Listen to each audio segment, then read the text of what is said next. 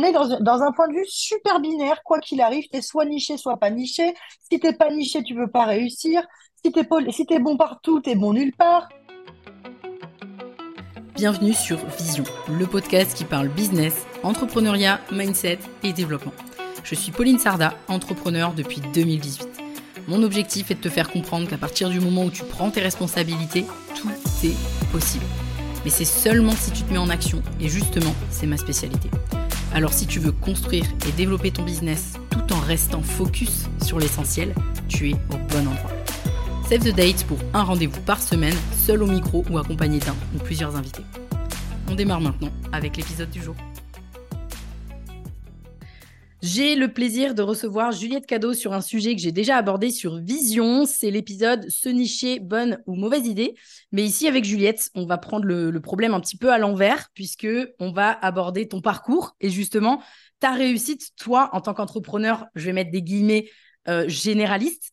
Mais avant de pouvoir en dire plus et d'aller plus loin, bah, je te laisse nous dire qui tu es, Juliette. Euh, déjà, Pauline, un grand à toi pour cette invitation. Je vais te parler aujourd'hui. Donc moi, je suis Juliette Cadeau, je suis à la tête de mon agence de communication qui s'appelle Cadeau, parce que quand on a un nom comme ça, pour ne pas l'utiliser. Euh, et donc, moi, je suis à la tête d'une communication digitale axée sur le contenu. Euh, donc, on aurait tendance, certains diront que je suis nichée parce que je ne fais que du contenu, d'autres diront que je ne le suis pas, puisqu'on fait à la fois du LinkedIn, de la newsletter, Insta, TikTok, blog, etc. Euh, donc voilà, moi, je, mon rôle, en fait, c'est d'aider les entreprises à prendre la parole et à le faire bien en utilisant le pouvoir du contenu sur Internet.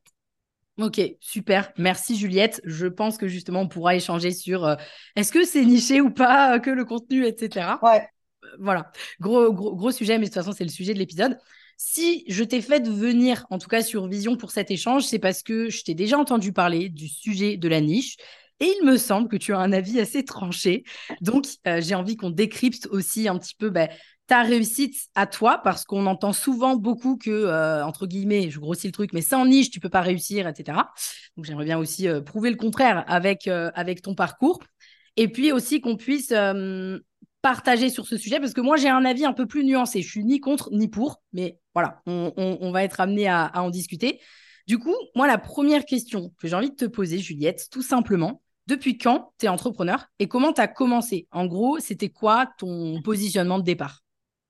Alors, euh, moi, je suis euh, entrepreneur depuis cinq ans. Ça fera, là, on est, euh, on est mi-janvier. Je sais pas si j'ai le droit de donner le secret de fabrication. on enregistre. On est mi-janvier. Dans deux semaines, ça fera cinq ans que je suis indépendante. Donc, j'ai lancé ma, ma boîte, enfin, ma première boîte en tant que micro-entreprise le 29, de, 29 janvier 2019. Et ça fait un an que je suis à la tête de mon, enfin un peu plus d'un an que je suis à la tête de mon agence. Donc j'ai fait quatre ans de micro-entreprise. Et puis là, ça fait un petit peu plus d'un an, enfin presque trois ans et demi, quatre ans, voilà, si on veut jouer sur les mots, et un peu plus d'un an, euh, un peu plus d'un an que je suis sur euh, euh, mon ma SARL, donc pour mon agence. Et comment Eh ben moi, je me suis lancée par hasard parce qu'en fait, j'ai toujours eu envie d'être entrepreneuse. Je l'ai toujours dit, je l'ai toujours revendiqué.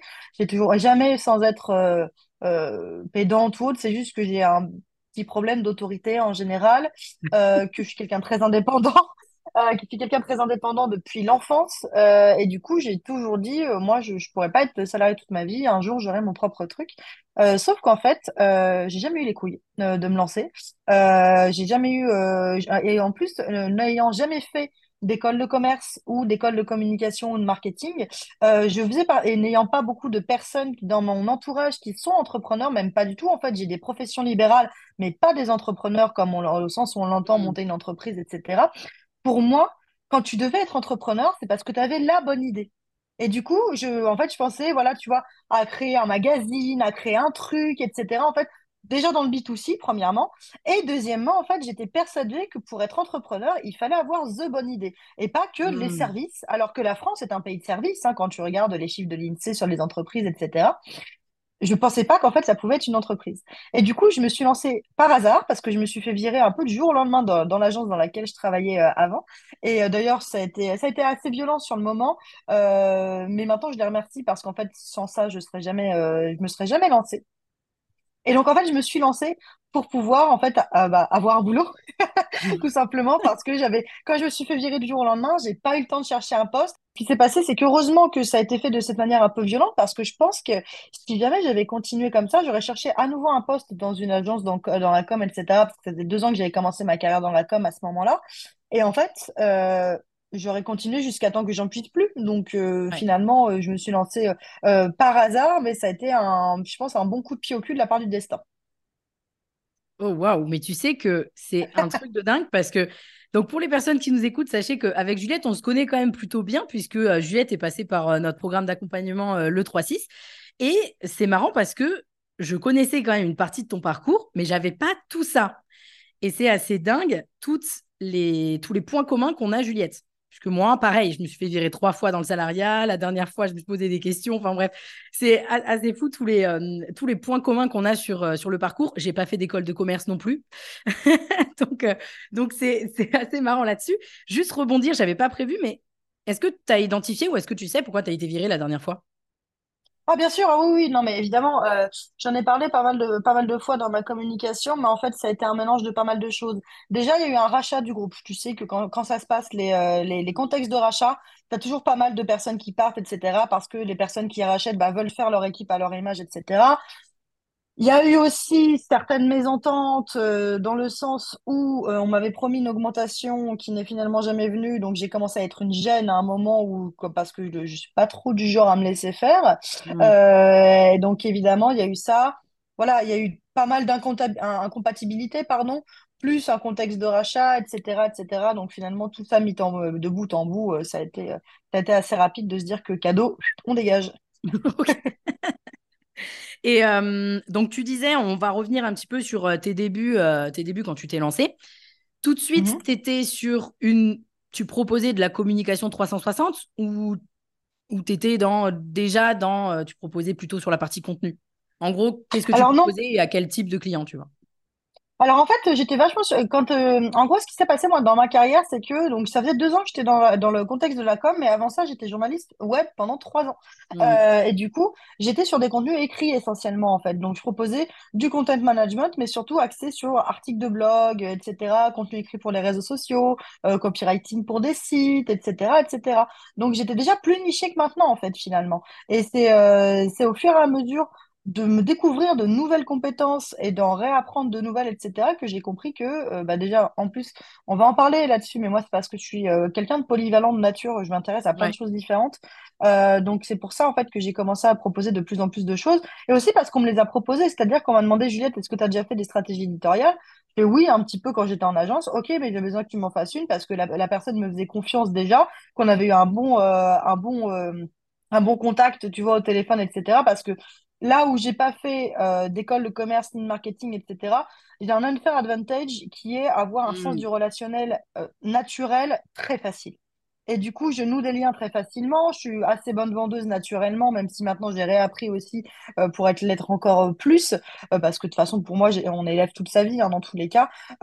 et du coup, j'ai quand même, donc j'ai quand même réappris d'autres choses. Mais voilà, en fait, j'ai, avec, grâce à mon sens du relationnel, la personne, elle voulait bosser avec moi avec personne d'autre, même si j'avais pas forcément tout le background académique euh, et euh, que deux ans d'expérience dans la, dans la com à ce moment-là, même si cinq ans en tout, parce que j'étais quand même journaliste avant. Ouais. Et en fait, de fil en aiguille, j'ai commencé à proposer de nouvelles choses, en fait. Euh, mais moi, je suis quelqu'un de qui bouge beaucoup en, général. je suis hyper active. et en plus, je crois fort au pouvoir de l'agilité. Et je, je trouve que c'est l'immobilisme qui est dangereux. Euh, je trouve ça, ça c'est une, opinion personnelle, mais je trouve que c'est un adage que je sors souvent, c'est que pour moi l'avenir appartient à ceux qui savent s'adapter, pas à ceux qui restent sur le bas côté en se disant ouais c'était mieux avant, ouais mais moi je sais pas faire ça, etc., mm. etc. Je pense que on peut toujours tout apprendre. Alors évidemment dans le contexte de nos métiers, je te parle pas de devenir neurochirurgien du jour au lendemain sans diplôme, mais dans le... on est d'accord. Dans le contexte, dans, le contexte de l'entrepreneuriat web, tu as de quoi faire. C'est clair. Et hum, du coup, comment tu as, eu tes... eu tes premiers clients? Parce qu'il me semble que tu communiquais pas des masses, des masses au début, si? Ouais. Du tout, j'ai commencé, à... commencé à communiquer, ça faisait trois ans que mon entreprise existait. Donc, euh, j'ai créé mon entreprise en janvier 2019, j'ai commencé à communiquer en janvier 2022, donc trois ans après. Euh, comment j'ai mes clients? Très simplement, soit c'était des anciens clients de l'agence avec lesquels j'avais déjà bossé et qui avaient plus besoin de l'accompagnement holistique de l'agence dans laquelle j'étais, hein, pas de la mienne. hein. Euh, parce qu'à l'époque, j'étais en, j'étais en, en- en micro-entreprise, donc moi j'associe Mm. micro-entreprise. freelance. Je sais que certains identifient freelance sans être en micro-entreprise. En procès, c'est pas un problème. Euh, Pour le coup, non, je... en gros, en fait, en gros, donc c'était soit des anciens clients euh, de la- l'agence dans laquelle je bossais avant qui n'avaient plus besoin d'un accompagnement euh, de l'agence en entier, qui avaient juste besoin, par exemple, de, de rédaction sur des sujets, etc. Euh, j'ai beaucoup avec Malte aussi, Ouais. j'ai beaucoup marché aussi avec les, avec le bouche à oreille, parce qu'en fait, et encore une fois, l'avantage du, du bon sens du relationnel, c'est que j'avais des, des envois de la part d'anciens collègues, etc., etc., quoi. Et qu'est-ce qui a fait que tu as commencé à publier sur LinkedIn du coup? Bah, je dis LinkedIn, mais Juste, pour les réseaux sociaux, tu vois. Ouais. J'ai commencé par LinkedIn, donc euh, c'est c'est tout à fait euh, tout à fait juste. Euh, en gros, bah, c'est simplement mon, mon plus gros client qui a décidé d'internaliser entre guillemets le, le poste que j'occupais, parce qu'en Mhm. fait, euh, à cette époque-là, euh, je devais bosser et je, et je peux les citer d'ailleurs. hein, c'était je bossais avec BNP Paribas Real Estate depuis deux ans. Euh, et à Ok. la base, ça devait être une mission de trois mois. Euh, donc en fait, euh, euh, à force de d'avoir quelqu'un en free depuis deux ans à plusieurs jours par semaine, au bout d'un moment, c'est qu'il y a un il y a un, y a un vrai besoin en fait sur le long cours pour l'entreprise. Donc ça revient, c'est plus rentable pour l'entreprise d'avoir quelqu'un d'extérieur que tu payes à la journée et vaut mieux internaliser dans ces cas-là. Et c'est ce qu'ils ont fait. Donc on s'est quittés bons amis, etc. Et, euh, et moi, du coup, je, bah, je me suis retrouvée un petit peu quand même au pied du mur parce que à ce moment-là, bah, c'était mon plus gros client. Donc, euh, et c'est peut-être, c'est peut-être euh, après, voilà, là-dessus, attention à faire, euh, c'est une petite leçon peut-être là-dessus quand vous êtes euh, free, euh, de pas avoir qu'un seul gros client, c'est compliqué parce que s'il s'en va du jour au lendemain pour relancer la machine, c'est pas facile. Euh, donc, euh, donc moi, c'est ce qui s'est passé. Donc, 60%, voire 70% très honnêtement de mon chiffre d'affaires mensuel qui s'en va. Donc, je me retrouve un peu au pied du mur. J'avais pas forcément de demande entrante à ce moment-là en termes de stratégie, etc. Parce que là, c'était de la mission de gestion de projet euh, éditorial. Donc, c'était de la, de la mission au long cours, alors que, tu vois, les strates, bah, ça vient euh, en fonction de quand les clients ont besoin, etc., quand ils sont pitchés, quand il y a des appels d'offres, etc., etc. Et du coup, là, j'avais rien. Donc, je me suis dit, Hmm, merde alors. Euh, Mhm. donc, j'ai commencé à publier sur LinkedIn comme ça. Et en fait, j'ai vu passer un post de Thibault Louis, et c'est d'ailleurs Ouais. grâce à lui que je me suis lancée, grâce à ses posts, mais aussi grâce à des discussions en, en message privé, où en fait, euh, j'ai eu un post où il disait, euh, oui, euh, euh, si vous êtes sur LinkedIn euh, et que vous êtes en B2B, si vous dites, dites pas que vous existez, vous n'existez pas. Donc en fait, effectivement, c'est tout simplement montrer que tu existes en fait et de arrêter de penser que tout le monde va venir vers toi. Et est-ce que à ce moment-là, du coup, tu t'es posé la question, parce que ne serait-ce qu'en termes de stratégie éditoriale, de comment tu allais, te positionner, ou vraiment tu es allé en mode euh, je vais parler dans tous les cas de tout ce que je sais faire, sans vraiment prendre un prisme particulier en termes édito pour justement te, te détacher peut-être du reste, euh, du reste, quoi? Non, j'ai quand même fait une petite strate parce que je reste quand même, euh, je, la pomme ja- tombe jamais loin de l'arbre, hein, donc euh, j'ai quand même euh, le background stratégique en fait parce qu'à ce moment-là, ça j'avais beaucoup accéléré mes offres sur la stratégie dans, mes missions en fait j'en faisais très souvent, donc en fait j'ai commencé à, vraiment à vraiment m'y mettre, euh, même pour moi. Et donc, j'ai fait une petite strat, tu vois, voilà, de savoir ce que je, ce que je cherchais avec LinkedIn, euh, qui est-ce que je voulais attirer, quel type de poste j'allais aborder, etc. Mais après, ça a été beaucoup aussi de test and learn, en fait. Euh, voilà, de voir comment ça fonctionne, me former, dans le sens où j'ai pas pris de formation, mais j'ai regardé, ah, quoique, j'ai dû acheter un manuel LinkedIn ou un truc comme ça, tu vois, un truc, pour démarrer. voilà. Oui, voilà. Euh, mais voilà, juste aussi lire euh, des posts sur comment fonctionne l'algorithme, ce qu'il faut faire, ce qu'il faut pas faire, euh, voir, tester, etc. Tu vois, mais euh, j'ai aussi un autre unfair advantage, mais la meuf se vante incroyablement, euh, mais c'est que j'apprends vite. Que, mais t'as raison. Ouais, alors quand ça m'intéresse, j'apprends très vite. J'ai jamais été capable de retenir une seule formule de maths, euh, ni comment les appliquer euh, pendant toute ma scolarité. En revanche, dès qu'il y a un truc qui m'intéresse, en fait, j'apprends assez rapidement, j'emmagasine rapidement les informations. Donc, ça m'a permis en fait de rapidement prendre le pli, tout en sachant aussi que je partais quand même avec une longueur d'avance, c'est que je sais écrire. Ouais. J'écris depuis que je suis gosse et surtout euh, j'écris, j'écrivais de manière professionnelle euh, depuis euh, donc là, on est en 2022, j'ai commencé ma carrière en 2014, je vous laisse faire le calcul, rappel, je suis nulle en maths. Oui, oui, donc dans tous les cas, évidemment, c'était quelque chose que tu savais faire. Donc, bien entendu, tu partais pas de zéro en termes de, en termes de connaissances, en termes d'expérience. Ça, c'est euh, ça, c'est certain. Et aujourd'hui, si on fait le récap un petit peu de ce que tu proposes, tu as de la prestation en consulting, si je dis pas de bêtises. Tout à fait. Alors, je vais te. En gros, j'en ai, j'ai fait un point en plus parce que je suis en train de me former à la strat, à la, par la prospection, pardon, parce que la strat, ça, ça va, je, je maîtrise. Oui. Euh, alors, en fait, euh, par, par, rapport à tout ça, moi, je fais, je fais à la fois euh, de la, de la conception de stratégie, en fait. Donc là, ouais. c'est pour les personnes qui veulent se lancer ou relancer sur un support donné digital, mais qui savent pas ni comment ni par quel bout prendre en fait le, le contenu, tout simplement parce que bah on est un peu comme ça, un peu perdu. Donc stratégie, quoi, création de contenu, ça c'est pour les les personnes qui souhaitent non seulement déléguer leur stratégie, mais aussi qui ne souhaitent pas créer leur propre contenu ou qui n'ont pas le temps ou pas les compétences. Donc ouais. ça, deuxième. Donc ça, c'est plutôt, ça, c'est plutôt mes équipes. Hein. La strat, c'est encore ouais. moi, quoique je suis en train de plus en plus la déléguer, mais la création de contenu, en tout cas, ce sont mes équipes.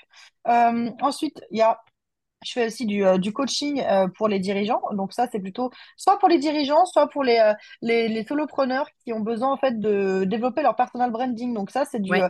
du, du suivi en one-to-one où du coup, je m'occupe d'une personne et en fait, on, on revoit, ça, on fait sa stratégie en, en co-construction. À la place de la faire entièrement pour lui, on la fait en co-construction. On se voit entre... Il y en a certains que je vois toutes les semaines, donc je vois toutes les deux semaines, d'autres que je vois tous les mois, d'autres tous les trois mois. En fait, voilà, on se fait des points réguliers pour échanger sur leur avancée, sur leur, publication, leur personal branding, etc., voir s'ils atteignent leurs objectifs, etc. Donc ça, c'est pour la partie coaching. Et justement, j'ai la partie consulting aussi, où c'est là, où le coaching, c'est au long cours, le consulting, c'est un one-shot. C'est un, une grosse question, un problème, un blocage. En une heure, on le règle. Je t'envoie un questionnaire, je le prépare et pendant une heure, on échange. Et comme ça, c'est censé te débloquer en seulement une heure. Et euh, enfin, je, je, donne aussi des formations, beaucoup, euh, puisque je suis quelqu'un d'assez pédagogue euh, et que j'aime ça, j'aime beaucoup partager. Donc, je donne des formations aussi auprès d'entreprises ou de solopreneurs, etc. Ok, donc en gros, on va dire 4 à 5 euh, offres, on va dire. Je vais grossir ouais. le truc, mais c'est ça. Moi, ce qui m'intéresse là de savoir, c'est est-ce que tu sais s'il y en a une qui se détache plus que les autres? Est-ce qu'il y en a une qu'on te demande plus que d'autres? Ça dépend très honnêtement parce que ça dépend des périodes. Euh, j'ai eu des périodes avec beaucoup beaucoup de coaching, coaching et d'ailleurs je suis dans une période avec pas mal de coaching en ce moment. J'ai ouais. eu des périodes avec pas mal de strates. Là j'ai signé beaucoup de strates là en peu de temps aussi. Euh, voilà, franchement, très honnêtement, c'est assez équivalent. Celle que je vends le moins, c'est plutôt le consulting, mais c'est parce que je la mets moins en avant aussi. Euh, Ouais, non, très honnêtement, ça se vaut. Ça se vaut parce qu'en fait, le contenu, en fait, t'as, t'as, et c'est pour ça que j'ai pas de persona précis dans le sens où je vais pas avoir un persona en te disant euh, euh, il euh, est à la tête de, de, de cette boîte-là, de cette telle type de boîte, à la tête de X personnes, ouais. etc. En fait, moi, j'ai pris le persona à l'envers, c'est-à-dire que je me base sur un point de douleur ou un besoin de la cible. Et du coup, c'est pour ça que dans mes clients, j'ai à la fois des solopreneurs comme des groupes cotés en bourse, en fait. Parce que que tu sois solopreneur ou que tu sois un groupe coté en bourse, tu peux avoir au bout d'un moment un besoin en stratégie de communication, etc. Ok, complètement. Je suis, je suis complètement d'accord avec toi. De toute façon, partir de la problématique, c'est, juste, c'est juste. Euh, est-ce que tu as plus de demandes de, vu que tu es sur la partie contenu ou stratégie de contenu, stratégie édito, est-ce que tu as plus de demandes sur LinkedIn ou pas? Ah, bien sûr. Alors, Ça, pour le. Ouais, ouais dis-moi. Quand je dis sur LinkedIn, je veux dire, oui, j'imagine qu'une grande majorité de tes demandes entrantes arrivent de LinkedIn. Ah, d'accord, oui, pardon.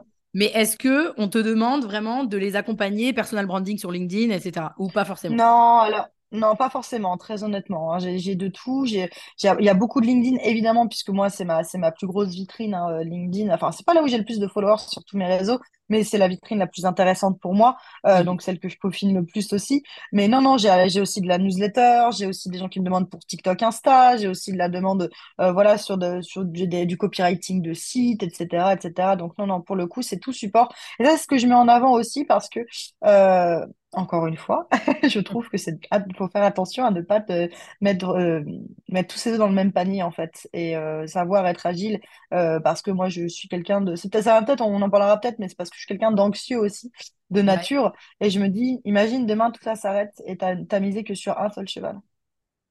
Ah, et c'est ça. tu penses que ouais. c'est ça aussi? Tu parlais tout à l'heure de polyvalence, le fait que tu étais polyvalente, que tu aimais faire plusieurs ouais. choses, etc. Mais tu penses aussi que peut-être indirectement, ça vient pallier une peur de euh, bah, si jamais il y a un problème, au moins je sais faire plein de choses. Bien sûr, évidemment. Non, mais attends, je vais te dire un truc, Pauline. Tu veux, que je, tu veux savoir un truc euh, important? C'est qu'il y a, il y a des fois où je me, je me pose la question de et si un jour plus personne n'avait jamais besoin de communication, si jamais la communication s'arrêtait un jour je... Vraiment, j'en suis à ce voilà, point-là. Tu, loin, là. je te jure, voilà, c'est, elle va jusqu'à là mon anxiété, t'imagines? Donc, euh, non, non, évidemment, oui. Je pense qu'il y a, c'est, c'est pas forcément conscient et je le fais pas dans la peur parce que je Non, le fais bien parce que je sûr. kiffe aussi les, les autres outils. J'adore les newsletters, j'adore TikTok aussi, j'adore Insta, tu vois, voilà. Mais y a, je pense qu'il y a aussi un peu de ça. Je pense que de toute façon, les, les, les, polyva- les polyvalents nés, on le fait aussi parce que euh, parfois, tu as aussi cette envie de se diversifier, de, te- de pouvoir euh, mieux rebondir peut-être? Je sais pas, Ouais. en cas de, en cas de coulure. Mais de toute façon, ça me parle un petit peu ce que tu dis parce que même si euh, moi, euh, je pense que tu le sais et les gens qui nous écoutent normalement le savent, mais moi j'ai commencé, j'étais vraiment nichée sur LinkedIn, donc j'étais spécialiste LinkedIn. Et puis après, je me suis élargie. Et si je me suis élargie, c'est un parce que bon, déjà, j'avais pas envie de faire que du LinkedIn, ça commençait à me, à me faire chier de faire que ça. Et en plus de ça, effectivement, moi aussi, j'avais ce truc de j'ai pas envie. euh, de faire toute ma life ça et en plus de ça j'ai pas envie que si un jour LinkedIn y a je sais pas il y a un truc tu vois ça se crache euh, je fais comment, tu vois, concrètement? Donc, en fait, on, on- on a eu quelque part un petit peu le même, même si moi, au départ, j'étais nichée. Mais justement, je pense qu'on va aller sur le fameux sujet, euh, le fait que tu fais, euh, euh, c'est pas niché, mais tu es spécialisé en tout cas sur le contenu. On peut, on peut, on peut le dire ça comme ça. Mm, bien sûr. Qu'est-ce qui fait, selon toi, que tes clients te viennent, viennent te voir, pardon, toi, et pas une autre entreprise? Au-delà du personal branding. Bah, je me demande si c'est pas aussi le côté euh, polyvalent. Je me demande aussi si c'est Ok. pas ce côté-là, euh, parce qu'en fait, ça montre aussi une certaine euh, appétence pour le digital en entier, la stratégie en entier. Je trouve ça, je, je critiquerai pas les gens qui sont uniquement nichés sur LinkedIn ou sur les autres. En fait, moi, je Mm. suis pas contre la niche. Je suis contre les discours qui sont Mm. niche. Parce que je trouve que c'est dangereux. Et parce que ça fait des dégâts. Parce que moi, j'ai eu des, on en parlera après, hein, mais j'ai eu des gens au téléphone qui me disaient, mais je sais pas quoi faire pour mon entreprise parce que tout le monde dit qu'il faut se nicher, mais moi, je veux pas me nicher. Du coup, j'ai l'impression que je vais jamais réussir. Et c'est ça, en fait, moi, qui me saoule profondément. C'est, en fait, ces discours, euh, alarmistes disant qu'en fait, euh, si tu ne niches pas, tu réussiras pas. Donc, on en parlera juste après. Mais effectivement, moi, je pense que les gens viennent me voir au-delà du personal branding. Bah, aussi pour la, bah déjà, donc pour le côté polyvalent, parce que je pense que quand tu montres que tu t'intéresses au digital de manière holistique, tu sais que tu montres que tu es agile et qu'en fait, la personne, tu peux l'emmener plus loin, parce qu'il y a des personnes qui au départ se lancent sur LinkedIn et qui après veulent développer d'autres choses. hein. Moi, ça a été mon cas. J'ai d'abord lancé LinkedIn, ensuite j'ai lancé ma newsletter et après j'ai lancé TikTok et Instagram pour ma propre communication. Donc il y a premièrement ça. Le background, le background aussi, parce que j'ai des grandes, le- grandes entreprises sur les, sur mes, sur mes, mes Mhm. clients ou sur mes passées, bien évidemment. Et peut-être aussi le côté, euh, euh, le, le côté euh, autodidacte. Euh, je pense que ça intéresse aussi parce que je suis quelqu'un de complètement transparent là-dessus. Ou si on me, bah, maintenant on me le demande plus parce que j'ai commencé Ouais. ma carrière à 21 ans, donc j'ai 31 ans, j'ai 10 ans de carrière derrière moi, donc évidemment on ne me demande plus. Mais parfois, donc là, oui, tu me diras que euh, ça rejoint peut-être le personal branding et donc je réponds à côté. Je sais que ça peut attirer aussi le fait de parler du fait que je, ouvertement, que je suis complètement autodidacte et que c'est un non-sujet pour moi parce que euh, à partir, c'est à partir du moment où tu fais une faiblesse, une faiblesse, que là, les gens le perçoivent comme ça. Ouais, complètement. Et quand tu as eu, quand tu as démarré ta communication sur LinkedIn, donc que tu étais, je vais remettre des guillemets, généraliste assumé sur le contenu, mais généraliste assumé, tu fais plein de choses, etc. Est-ce que tu te souviens à partir de combien de temps tu as eu des clients, des demandes entrantes via LinkedIn? Vraiment De bien qualifiés, évidemment. Combien? Mon premier, de mon premier client, euh, premier prospect qualifié sur LinkedIn, premier client signé, je l'ai signé tout, je l'ai signé euh, rapidement. J'aurais pas dû. Alors, c'est pas que j'aurais pas dû, mais ça s'est mal terminé parce qu'en fait, j'étais trop lisse dans ma communication. J'en ai parlé sur Ah, Récit, mais en fait, ça, ça a été, euh, ça a été aussi le, le switch sur ma com où j'étais trop, trop lisse et j'étais, euh, en fait, il faut savoir que euh, j'ai pas l'air comme ça, mais moi, je suis quelqu'un d'assez pudique euh, et euh, parler de moi était très compliqué. Et du coup, euh, du coup, en fait, au tout début, dans ma communication, j'étais vraiment pas moi, ni dans le vocabulaire, ni dans les sujets abordés. Je n'abordais que des sujets techniques, donc sur la ouais. communication, etc., etc. Je n'ai mis que des, je n'ai mis des photos de moi qu'à partir de, sur LinkedIn, hein, qu'à partir, je pense, j'ai commencé en janvier 2022, je crois qu'à partir du mois de décembre, 11 mois après, euh, où j'ai vraiment commencé à, à, à me à me montrer ma tronche, etc., machin.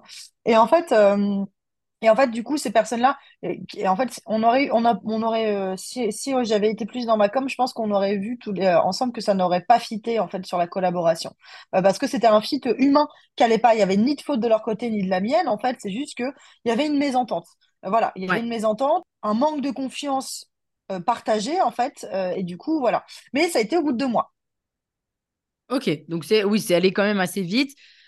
Ouais. pour, parce que bon, on va y revenir là sur le fameux sujet parce que je suis assez d'accord avec toi là sur ce que tu as dit sur la niche, au final, tu as quand même réussi à trouver au moins là un premier client au bout de deux mois, alors que tu avais, en tout cas à ce moment-là, pas forcément eu, tu étais dans ta communication a priori plutôt lisse par rapport à ce que tu fais maintenant et tu abordais mmh plein de sujets différents, enfin plein de sujets sur la création de contenu et tu parlais pas que ou de LinkedIn, que ou Instagram, que ou euh, euh, le SEO ou je ne sais quoi. Enfin bref.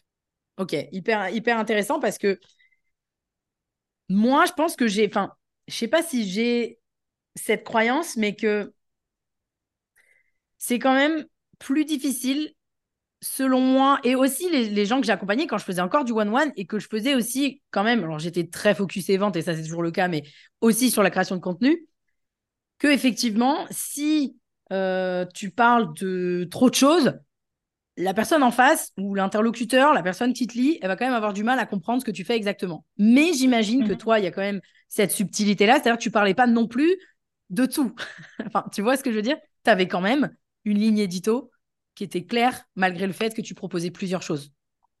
Bien sûr, effectivement, et c'est là où il faut, euh, faut aussi euh, différencier tes contenus, de ton positionnement par rapport à ce que tu, à ce traduit. Donc, par exemple, si tu dis ici, dans on parle de LinkedIn, si dans ton titre de profil, tu parles du fait que tu développes le contenu pour des marques, tu peux très bien parler de TikTok, Instagram, etc. Et là, les, les gens comprendront qu'en fait, tu fais du contenu de manière holistique, en fait. Mais c'est sûr mmh. que si à un moment, tu commences effectivement à parler euh, si ton, si ton profil il n'est pas optimisé, donc on ne comprend pas ce que tu fais exactement, et qu'à un moment tu parles de SIA, de SEO, de TikTok, mais aussi de mailing, de prospection, etc., là on rame.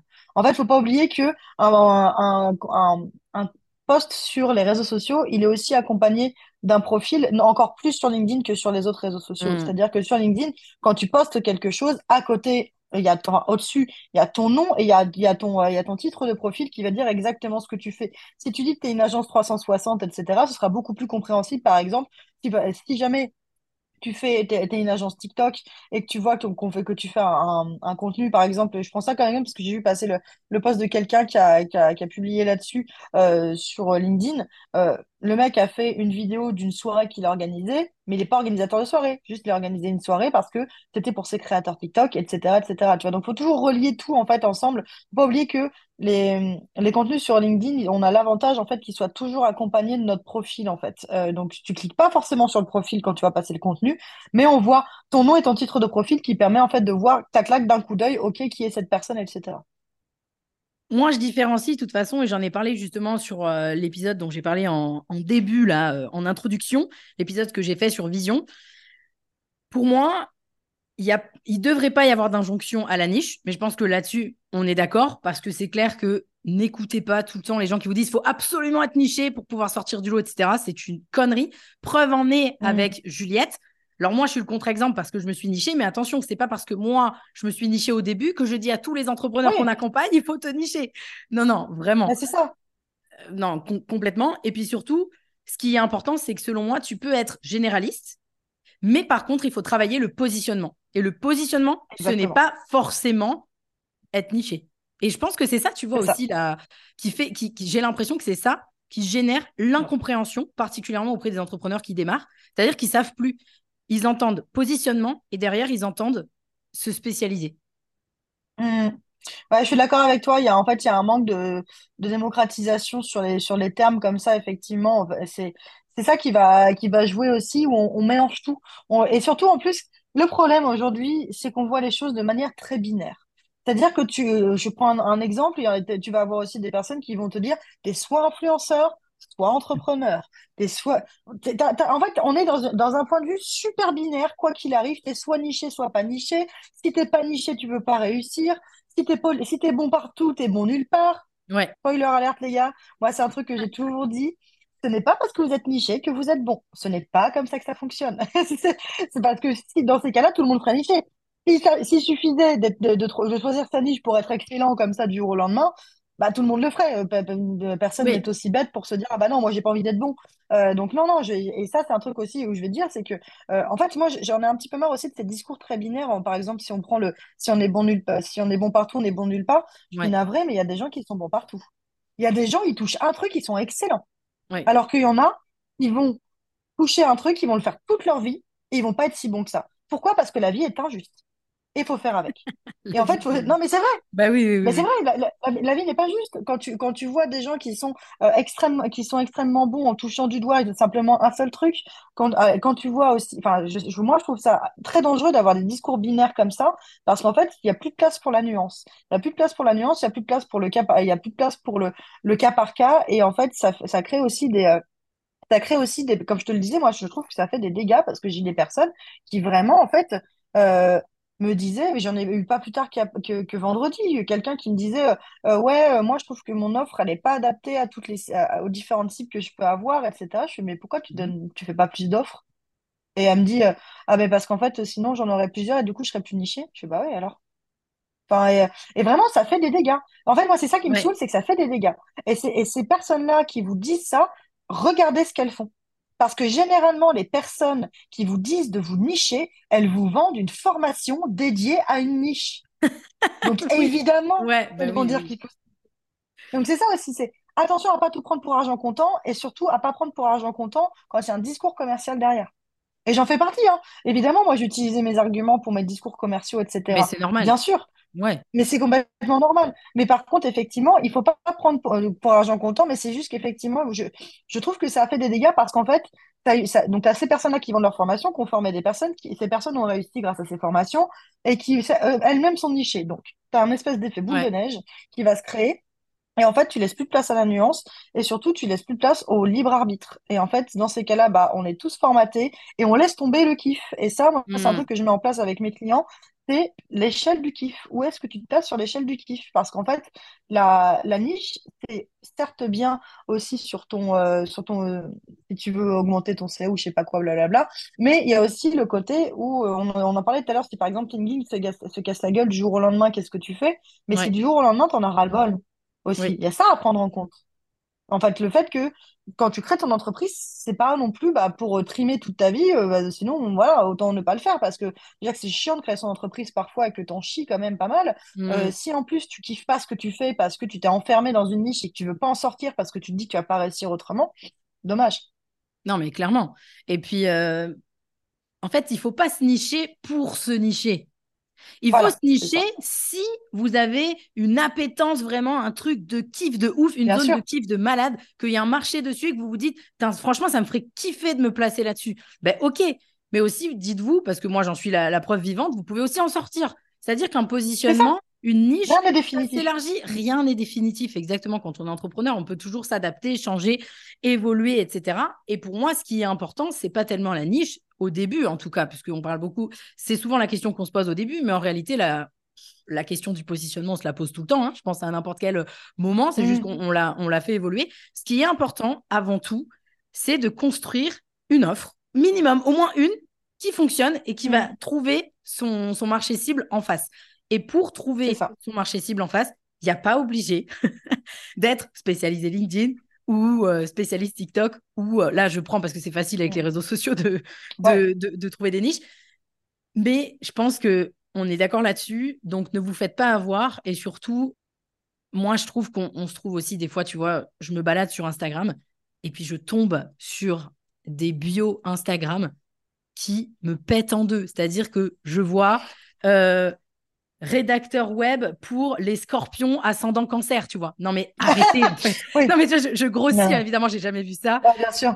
Mais en fait, ça me fait mal parce que c'est précisément à cause de ces discours-là qu'on se retrouve avec des gens qui ne savent tellement plus quoi faire pour sortir du lot, qui se retrouvent avec des niches complètement what the fuck qui n'existent pas. Et c'est ça, genre rédacteur web pour les entreprises à impact dirigées par des femmes et nanana. Euh, enfin, en fait, c'est ça. Et puis, pour le coup, euh, si on peut répondre à une objection qui est euh, euh, oui, mais si jamais je suis pas niché, je trouverai pas de clients parce que je vais parler à tout le monde. Non, encore une fois, en fait, dans ces cas-là, il faut prendre le problème à l'envers.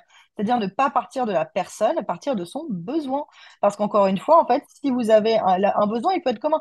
Si on prend un autre exemple que la communication, par exemple, si on prend un métier qui explose beaucoup en, moment, en ce moment, pardon, ce sont les, les, assistantes virtuelles externalisées. Donc, en gros, ce sont plutôt des, des, gestionnaires administratifs externalisés. La gestion administrative, il y a des freelances comme des SAS, comme des SA qui en ont besoin. Et donc, en fait, comment tu vas prendre le sujet? Tu vas pas prendre le sujet en disant, en fait, euh, en parlant uniquement des freelances, tu vas juste parler du besoin de la délégation, de la gestion administrative. Dans ces cas-là, trois possibilités là-dessus. J'ai pas le temps de le faire, je n'aime pas le faire, j'ai pas les compétences pour le faire. Hmm. Tout simplement. Un point de douleur, trois solutions auxquelles en fait tu peux vendre. Et les trois points de douleur, le, j'ai pas le temps de le faire, ça peut à la fois euh, concerner un solopreneur comme concerner un patron d'une très grosse boîte en fait et qui a déjà des gestionnaires administratifs, mais à qui il manque un bras en plus dans l'équipe par exemple. Finalement, tu donnes l'exemple que toi tu prends quand tu n'as pas de niche, encore je vais remettre des guillemets, où tu pars des problématiques et clairement les problématiques que euh, plusieurs cibles potentiellement ont, tu peux y répondre et tu peux le transmettre dans ta communication. C'est ça, hein, si je résume euh, ton, ton, point de vue. Ouais, je, suis complètement d'accord avec ça. On parlait tout à l'heure du personal branding. Mine de rien, mais volontairement, je t'ai posé la question, OK, en fait, si on prend pas le personal branding, comment on fait concrètement pour, tu vois, euh, pas se nicher ou, ou quoi ou qu'est-ce Maintenant, si on part du personal branding, j'imagine que c'est ce que tu penses. Du coup, ma question va être mal posée, mais c'est pas grave. Est-ce que tu penses que le personal branding est indispensable justement pour euh, sortir du lot? C'est une bonne question parce que je suis pas sûre. Euh, en fait, ça dépend vachement parce que euh, je suis quelqu'un d'extrêmement libertaire là-dessus. C'est que, évidemment, c'est un bon moyen. Est-ce que c'est obligatoire? Non.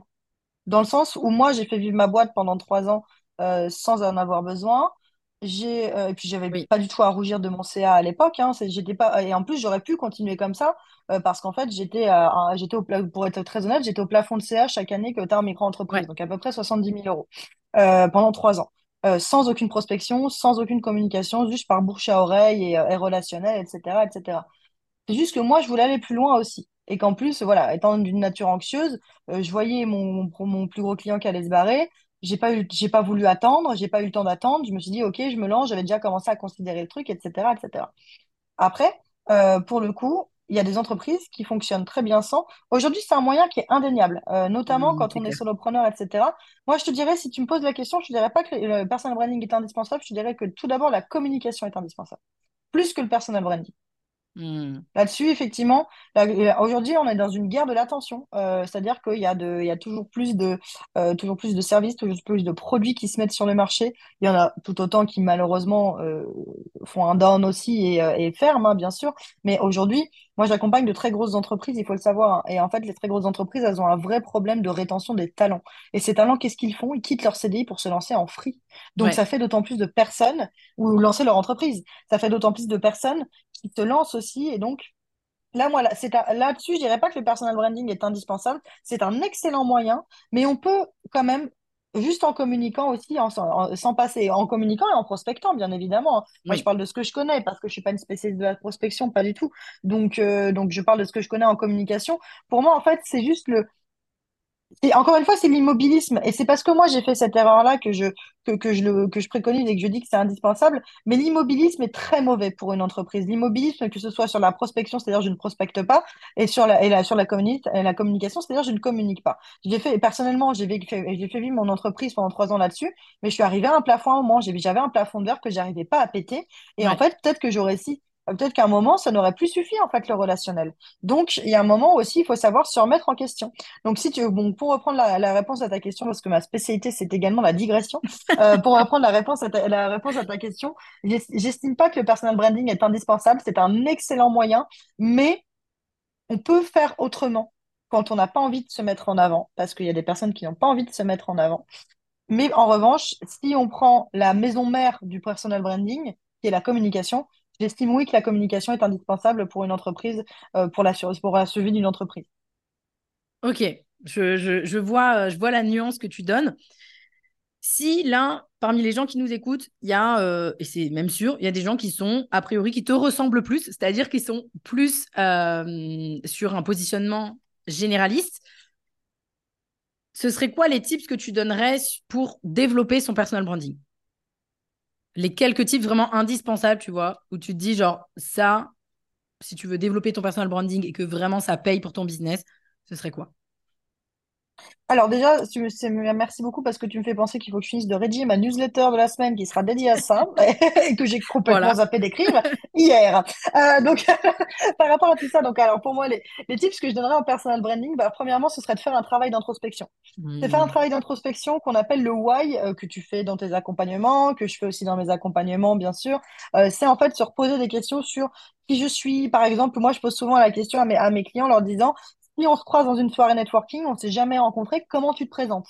Parce que tu en as certains qui vont être hyper succincts sur leurs réponses et d'autres qui vont faire une mmh, réponse à rallonge parce que être, euh, être, euh, être euh, court à, l'oral est difficile. Donc voilà, et puis en plus, il y a des personnes qui ont tendance à, dire, à rajouter et je fais ci, et, et, et, et, et, et, et, je fais ça, etc. Voilà. Donc faire un petit travail d'introspection, qui je suis, quelles sont mes valeurs, qu'est-ce que je veux retransmettre, qu'est-ce que je veux, qu'est-ce que je veux dire, qu'est-ce que je veux pas dire, parce que pour le coup, le personal branding, c'est quand même vous mettre sur le devant de la scène. C'est pas sans conséquence. Euh, donc, il faut le savoir euh, que vous allez forcément faire face dans ces cas-là. Moi, c'est ce que j'ai à mes clients, c'est que quand on se met à prendre la parole sur Internet, on a toujours trois choses. Des gens qui seront d'accord avec nous, des gens qui seront pas d'accord avec nous, et des gens qui seront indifférents. Donc, il faut aussi savoir vous protéger. Donc, faire un point aussi sur ce que vous ne voulez pas dire, qu'est-ce qui reste de l'ordre du privé.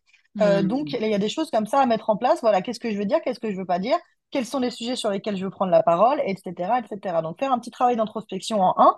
Ensuite, faire un travail stratégique mes objectifs, pourquoi je prends la parole, et il faut être honnête là-dessus. Hein, euh, euh, si vous avez envie, si vous avez envie d'augmenter votre CA, c'est pas une tare. Si vous avez envie de, de faire de l'influence, c'est pas une tare non plus. Donc juste faire des, créer des objectifs clairs et ça vous permettra en fait de faire découler ensuite des actions de communication qui vous permettront de poursuivre ces objectifs. Définir aussi vos cibles ou les problématiques de vos cibles, hein, ça dépend si vous êtes niché ou pas. Mmh euh, donc si on n'est pas niché, on part plutôt du besoin commun de sa cible plus que du, euh, par exemple, bah, je veux ne m'adresser qu'aux entreprises euh, vertueuses écologiquement, par exemple. Mm. Donc ça, c'est pour la partie stratégie. Donc cible, persona, les thématiques à aborder aussi. On reprend son petit travail de why, on fait un petit tableau, on se dit, voilà, j'ai ces thématiques-là, il faut que je les aborde toutes. En fait, tout ça, ça permet d'avoir un effet de, de visualisation à plat. Et donc de se dire, OK, il faut que je fasse ci, il faut que je fasse ça, il faut que je fasse ça. Parce qu'en fait, quand on est dans le flux tendu, bah, on parle de, on a tendance à soit parler de toujours la même chose, soit de s'éparpiller. Donc c'est pour ça que le travail de stratégie est intéressant parce que ça nous permet en fait de couvrir de manière holistique les objectifs qu'on va avoir, les cibles qu'on va avoir, etc., etc. Également, n'hésitez pas à identifier tout ce qui est euh, vos points de vos points de différenciation. Qu'est-ce qui fait qu'on vous suivrait vous? Tu vois, qu'est-ce qui ferait qu'on suivrait Pauline Sarda parce qu'elle est Pauline Sarda et pas parce qu'elle est juste coach business en fait. Pas juste parce qu'elle est à la, à la tête de son entreprise de coaching business, OK, je veux quelqu'un qui me parle de coaching business, mais je veux que ce soit Pauline. C'est là la différence dans le personal branding. C'est qu'on va vous suivre non pas pour le spécialiste de votre de, pour le pour le professionnel que vous êtes, mais parce que vous êtes le professionnel et la personne. Donc important en fait de définir les axes de différenciation. Est-ce que ce sont, bah, je sais pas, des passions, des choses comme ça, etc., etc. Et après aussi identifier bien sûr les euh, outils sur lesquels vous voulez lancer ce personal branding. Est-ce que c'est uniquement LinkedIn au départ? Est-ce que c'est vous mmh. voulez faire une newsletter aussi, etc., etc. Super, bah, écoute, merci pour euh, cette réponse, euh, ma foi, euh, très systémique qui nous a donné plein d'informations. Et d'ailleurs, moi, j'ai, je, je, pense vraiment que le personal branding, on parle beaucoup des réseaux sociaux, évidemment, parce que ce sont les outils principaux qu'on utilise aujourd'hui pour développer le personal branding, le faire rayonner, etc. Mais le personal branding, ça existe depuis la nuit des temps. Tu vois, moi, quand je vois, enfin, vraiment, tu, tu, vois, par exemple, Steve Jobs, le gars a un personal branding hyper fort, et pourtant, enfin, il y a plein d'exemples comme ça. Mais j'avais quand même une question à te poser là-dessus parce que je trouve que ça met potentiellement des fois pas mal de complexes aux entrepreneurs. Est-ce que, selon toi, il faut forcément, quand on développe son personal branding sur les réseaux sociaux, avoir un combat, avoir euh, un message qui va nous servir à cliver? Non, pour moi, en fait, et c'est là où, euh, où j'ai l'air d'être assez vindicatif comme ça, mais la seule, euh, la seule vindicte que j'ai, c'est de laisser les gens faire ce qu'ils veulent. Hmm. Et en fait, si tu as un combat, vas-y. Si tu pas de combat, voilà, tu vas pas t'en inventer, en fait. Et, et en fait, moi, c'est juste ça. C'est... la principale chose pour laquelle je milite, c'est laisser les gens tranquilles. C'est-à-dire arrêter de foutre des injonctions. Arrêter de foutre des injonctions dans tous les sens. Euh, pour le coup, on peut donner des conseils, et des conseils de manière assez violente, en disant, bah voilà, si tu fais poste, il fonctionnera pas. Oui, fair enough. Euh, l'idée, c'est aussi de se servir des bonnes méthodes. En fait, encore une fois, tout est question de nuance. On peut avoir un combat sans être agressif, on peut être agressif sans avoir de combat, on peut avoir de l'attention sur les réseaux sociaux sans avoir de, de, de sujets clivants, etc. Après, moi, moi, pour le coup, à part la niche qui est mon combat, euh, qui, est mon combat de, en fait, de laisser les gens tranquilles, euh, j'ai pas vraiment de combat, en fait. Pour le coup, oui, j'ai peut-être aussi le féminisme, hein, bien sûr, mais, mais pour le coup, c'est peut-être plus que euh, parce que je suis quelqu'un de, de, franc et direct, que ce soit dans la vie de tous les jours ou, ou, ou dans ma communication. Donc, c'est peut-être plus mon ton qui est clivant qu'autre chose.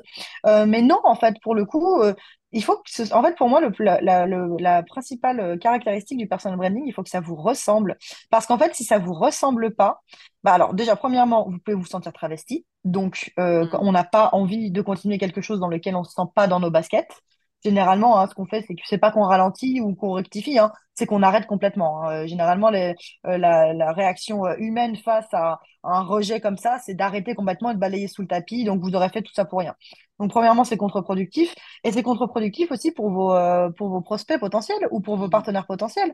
Euh, c'est-à-dire qu'en fait, on voit passer quelqu'un sur, euh, les réseaux et en fait, quand on lui parle, elle n'est pas du tout la même personne. Ça peut être un effet déceptif. Et n'oubliez pas que c'est pas parce que c'est virtuel que les résultats sont pas réels.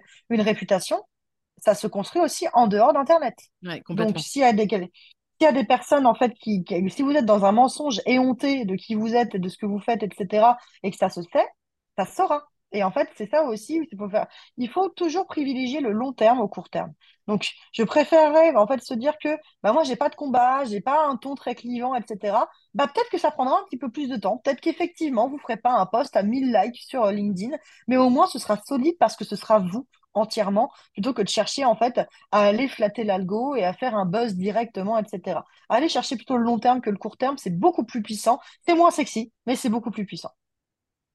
Écoute, je crois qu'on peut terminer là-dessus. Ça me va parfaitement. Mais à retenir, je pense, écoutez-vous d'abord. N'écoutez pas forcément les injonctions. Et surtout, le travail d'introspection, là, dont tu as parlé, pour moi, il est indispensable quand on se positionne en tant mmh qu'entrepreneur, mais pas forcément que dans la prestation de service, tu vois. Ce travail d'introspection, oui, bien sûr. Il, va vraiment vous servir à déterminer c'est quoi votre secret sauce, c'est quoi, euh, comment vous exprimez, qu'est-ce qui va faire la différence, etc. Et ça aussi. C'est vibrer. Ouais. Ouais, exactement. Et c'est ça aussi qui va faire la différence et pas seulement votre niche si vous êtes niché ou pas. Donc je pense qu'on peut terminer là-dessus. Dans tous les cas, vous retrouverez euh, Juliette euh, largement sur les réseaux sociaux. On va vous mettre euh, les liens directement en description de l'épisode sur LinkedIn, sur Instagram, sur TikTok aussi et dans sa newsletter, il me semble, que j'ai à peu près. exactement, bien joué. Bravo. on peut te trouver. Donc merci infiniment Juliette pour ton temps et je te dis à très vite. Bye bye. Bah, merci à toi, Pauline. Au revoir. En complément de cet épisode, voici ce que j'aimerais te dire pour que tu puisses en retenir le meilleur. Tu n'es pas obligé de te nicher, mais il est par contre primordial de travailler sur ton positionnement et d'identifier le plus tôt possible ta secret sauce. Autrement dit, ce qui fait la différence dans ce que tu proposes. Ça peut être la manière de l'aborder ou ta méthode, par exemple. On a beau dire ce qu'on veut sur le personal branding, il n'est pas parfait, mais il a de grands avantages, particulièrement si tu es généraliste. Ce qui va d'autant plus faire la différence et te placer en top of mind. C'est ta personnalité, ton histoire et ta façon d'aborder les choses, alors ne lésine pas sur ce travail. Comme le dit Juliette dans l'épisode, si tu as du mal à déterminer une cible précise, alors pars des problématiques. Mais attention toutefois à une chose, si même en partant de ce principe-là, tu estimes que ton service peut s'adresser à tout le monde, il y a un gros problème. Parce que tout le monde ne rencontre pas les problématiques auxquelles tu réponds. Et si tu en es persuadé, tu es persuadé que tout le monde, que toute la planète peut potentiellement avoir besoin de ton service, ça va poser un énorme problème à ton marketing et donc tu n'auras pas de résultat. Enfin, n'écoute pas les injonctions sur la niche. Niche-toi si et seulement si tu as une appétence pour un sujet en particulier, tu es bon dedans et qu'il y a un marché. Si au contraire, tu es plutôt du genre à toucher à plein de choses, que tu aimes la diversité, c'est peut-être pas la niche qu'il te faut. À noter aussi que la niche peut être une stratégie et qu'elle n'est pas irréversible. La preuve avec moi, où j'ai commencé stratégiquement niché justement pour me faire une place, pour par la suite finalement m'élargir. J'espère que le parcours de Juliette t'a inspiré et surtout t'a montré que bah, c'était possible de faire plein de choses aussi. Je te dis à très vite dans le prochain épisode. Bye bye. Merci à toi d'avoir suivi cet épisode. Si tu l'as apprécié, je t'invite à me laisser un avis 5 étoiles sur la plateforme d'écoute sur laquelle tu te trouves, ou mieux encore, à le partager à quelqu'un de ton entourage qui aurait selon toi besoin de l'écouter.